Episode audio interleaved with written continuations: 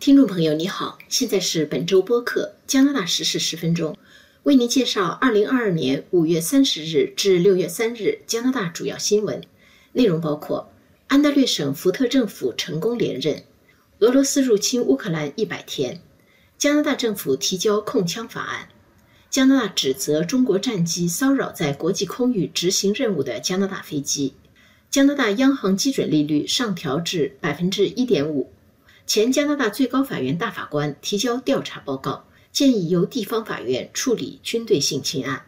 魁北克省长希望由省政府完全掌管本省移民接收。特鲁多政府上台以来，颁布多项不公开的枢密原令。下面请听详细内容。福特领导的安大略进步保守党在星期四六月二日的省选中取得压倒性胜利，赢得八十三个省议会席位。安大略省新民主党赢得三十一席，成为官方反对党；安大略自由党仅赢得八席，绿党和无党派候选人各赢得一席。安大略新民主党领袖霍瓦特和安大略自由党领袖德尔杜卡都在选举结果揭晓后宣布辞职。安大略绿党没能实现两人进入省议会的目标，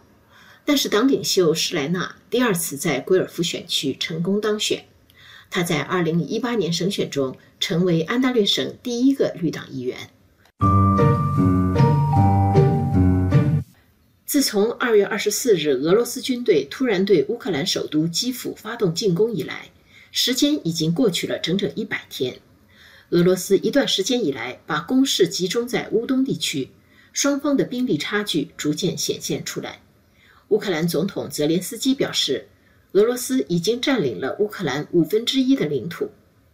国际红十字会说，这一百天的战争给乌克兰造成的破坏规模大到令人无法理解的程度。国际红十字会总干事马尔蒂尼说：“乌克兰平民遭受的苦难，无论怎样形容都不过分。住宅、学校和医院被摧毁，平民经历战火的恐怖，他们的生活和他们的家庭被撕裂了。”还有无数人生活在不知亲人下落的痛苦中。战争迫使一千多万乌克兰人逃离家乡，其中六百多万人去往其他国家。联合国人权高级专员办公室的现有记录显示，有四千一百六十九名乌克兰平民被打死。在关于丧生者的信息逐渐被确认后，这个数字将会更高。加拿大移民部长弗雷泽星期四宣布。通过家屋紧急旅行许可项目来到加拿大的乌克兰难民，从今天起可以申请一笔一次性补助，成年人每人三千加元，十七岁以下每人一千五百加元。加拿大政府星期一五月三十日向议会众议院提交 C 二幺号枪支管控法案，建议在全国范围内冻结手枪的买卖、进口和转让。并在年底以前开始从民众手中回购违禁突击武器。C 二幺法案建议的其他措施还包括吊销那些涉嫌家暴和刑事骚扰者的持枪证，提高对枪支走私的刑事处罚，制定红旗法以迫使那些对自己和他人安全构成威胁的人向执法机构交出武器，要求对长枪弹匣进行永久性修改，使其容量不得超过五发子弹。并禁止大容量弹匣的出售和转让。和去年夭折的枪支管控法案不同的是，C 二幺法案获得了大部分枪支暴力受害者、幸存者、反枪支暴力团体和市政当局的赞许。加拿大保守党和枪支拥有者权益团体则一如既往地批评政府把力气用错了地方。加拿大军方发表声明。指责中国战机骚扰在国际空域执行监督对朝制裁任务的加拿大巡逻飞机，有时甚至迫使飞行员改变航向。声明说，在四月二十六日至五月二十六日这一个月的时间里，中国战机多次无视国际航空安全规范，靠近一架加拿大空军的 CP 幺四零极光长城巡逻机。这种行为是不专业的，给加拿大飞行员造成了危险。他们有几次不得不急速改变航向，以避免和挑衅的飞机相撞。加拿大军方说，中国战机的这种挑衅骚扰行为越来越频繁，有时他们靠得太近，加拿大飞行员甚至能看清对方的脸。加拿大已经通过外交渠道提出这个问题。加拿大军机和舰船正在参加一项由联合国批准的行动，监视在国际水域发生的违反对朝鲜制裁决议的行为。加拿大银行星期三六月一日宣布把基准利率上调零点五个百分点，并表示未来还将进一步加息。现在加拿大基准利率达到百分之一点五，仅比新冠疫情爆发前的水平低零点二五个百分点。中央银行通常在需要给经济降温和控制通货膨胀率的时候，会提高基准利率。加拿大四月份的通货膨胀率已经达到百分之六点八。为三十年来最高水平，而且可能并没有达到顶点，在回落之前还将进一步走高。新冠疫情期间，加拿大银行为刺激经济发展数次降息，使基准利率降到历史最低水平。现在这个低利率时期显然走到了尽头。基准利率一提高，各大银行将纷纷提高房贷和其他信贷的利息。那些在疫情期间趁着低利率买房的人。或是被疫情影响销售额，因此贷款维持公司的业主，每个月的经济负担将明显加重。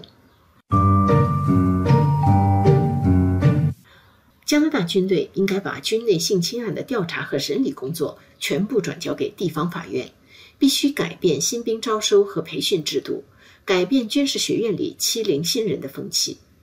这是前加拿大最高法院大法官阿尔布尔在对军队性侵案及其处理方式进行了一年多调查后提出的建议。阿尔布尔星期一五月三十日公布的调查报告长达四百页，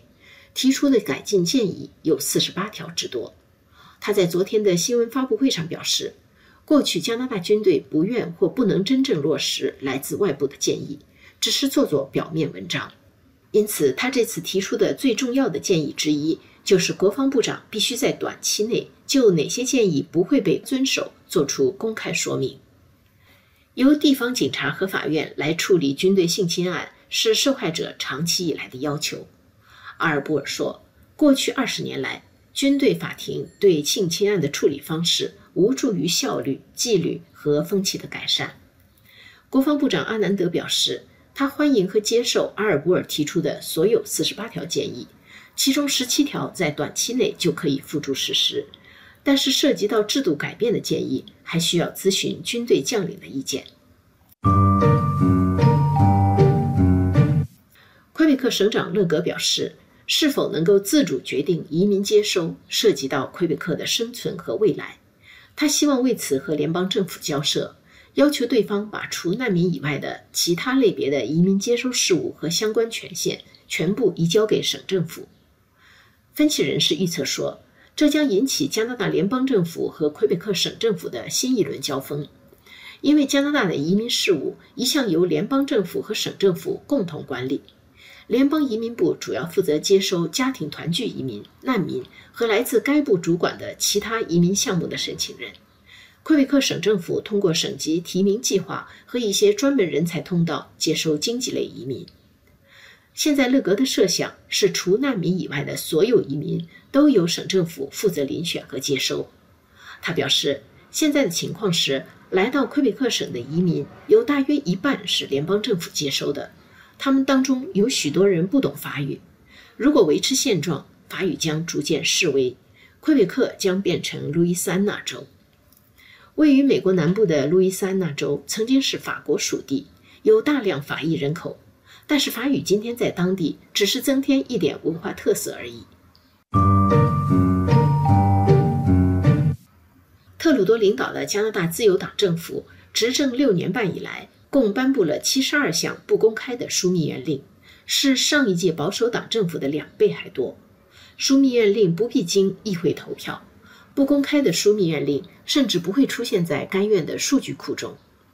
在特鲁多政府上台以来颁布的七十二项不公开的枢密院令中，一半以上是在二零二零年四月以后，即新冠疫情爆发后颁布的。但是有关官员拒绝说明他们是否与抗疫有关。枢密院令涉及的政策范围广泛，